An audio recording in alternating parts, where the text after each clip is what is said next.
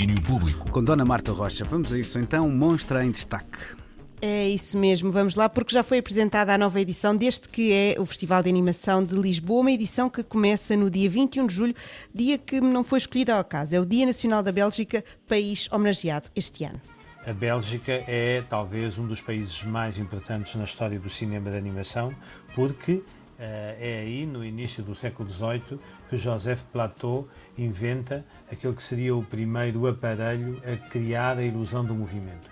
E com esta criação nasceu também eh, a necessidade do Joseph Plateau, que o inventou, de encontrar eh, um artista para fazer as animações para a sua descoberta. E aí nasce, também na Bélgica, o primeiro animador de desenhos animados uh, da história do cinema de animação, chamado Jean-Baptiste Manot, que vai fazer as animações para o Fenakistiscópio de Joseph Plateau.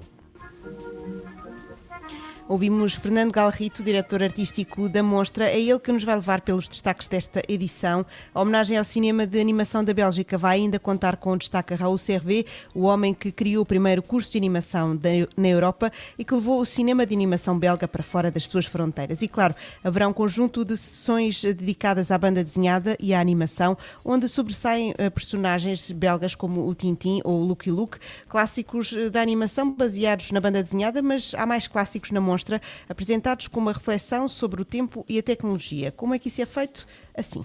Agarramos em dois filmes históricos realizados eh, pelos estúdios da Disney, Dumbo, que faz este ano 80 anos de existência, e Alice do outro lado do espelho, que completa este ano também 70 anos de existência, ambos dos estúdios Disney, e vamos compará-los numa sessão a acontecer uh, no Cinema Ideal com as mesmas obras, Dumbo e Alice, realizadas nos anos 90 com outra tecnologia uh, pelo Tim Burton.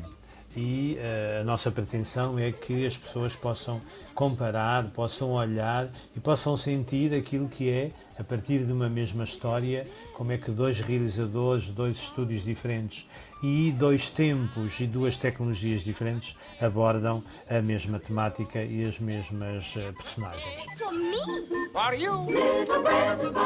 Haverá mais clássicos apresentados na mostra, mas há muito mais por contar, logo a começar pela grande novidade que é, este ano o festival acontece no verão e isso, claro, proporciona sessões ao ar livre a começar logo pelo nosso icónico cinema mais pequeno do mundo, que este ano, para além da sala interior de quatro lugares, tem também um ecrã gigante eh, no qual durante as noites podemos fazer sessões de cinema com filmes de curta duração e normalmente de grande aceitação por parte do grande público.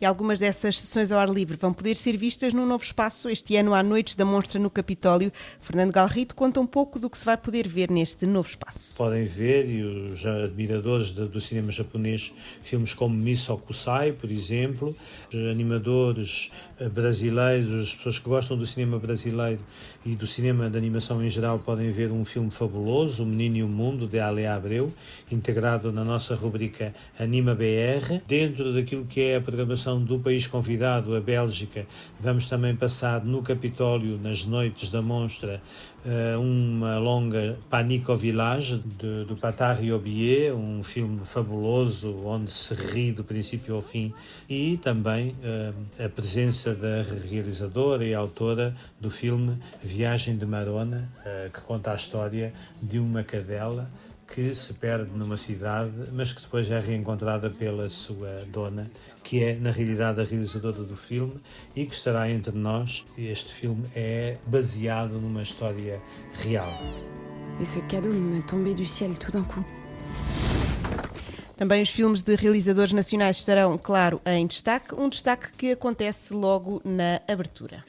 Com duas grandes estreias uma do nosso querido amigo José Xavier e que apresenta em estreia mundial o seu filme Criação, inspirado na obra com o mesmo nome do grande compositor Haydn. Uh, e depois, numa outra geração mais abaixo, também a estreia mundial do filme A Mulher do Médico, do Bruno Simões, que também realizou o genérico para o festival. Duas gerações a abrirem o festival uh, com diria quase uma terceira geração, ainda antes destas duas, que é uh, um filme realizado por jovens estudantes uh, de uma escola portuguesa uh, que se inspiraram na adaptação do Pedro Joia das músicas do Zeca Afonso e uh, vamos poder ver e ouvir ao vivo três desses filmes uh, com o Pedro Joia a tocar uh, ao vivo a sua reflexão e interpretação das músicas do Zeca Afonso. Depois, ao longo dessa semana e nas competições internacionais, há mais três filmes portugueses a serem exibidos e mais 11 filmes nacionais na competição patrocinada pela Sociedade Portuguesa de Autores, que dá o prémio Vasco Granja. Há muito para ver na mostra. Começa no dia 21 de julho, vai até ao dia 1 de agosto. Acontece em Lisboa e tem o apoio da Antena 3 para uma referência se calhar um bocadinho geracional demais, mas cá vai. Uh, Cognac, nesta tua. Olha, neste teu trabalho monstruoso, de alguma maneira. Cognac era o que aparecia nos desenhos animados de Vasco Granja no final, os que chegavam do leste europeu. Não te lembras disso, Marta? Pois não, já não, não é do meu tempo, não. Caramba, já não é. Estás a ver? Não. É que nós tínhamos que Conheço levar... muita gente que fala sobre eles, mas não. Tínhamos que levar com aquela não, cena em plasticina estava. para depois vermos o Tom and Jerry no final. mas valia a pena. Valia a pena. Sim, sempre se aprendia mais um bocadinho. Verdade é? mesmo. Vá, beijinho, Marta. Até amanhã. Beijinhos. Então. Até amanhã. Domínio Público.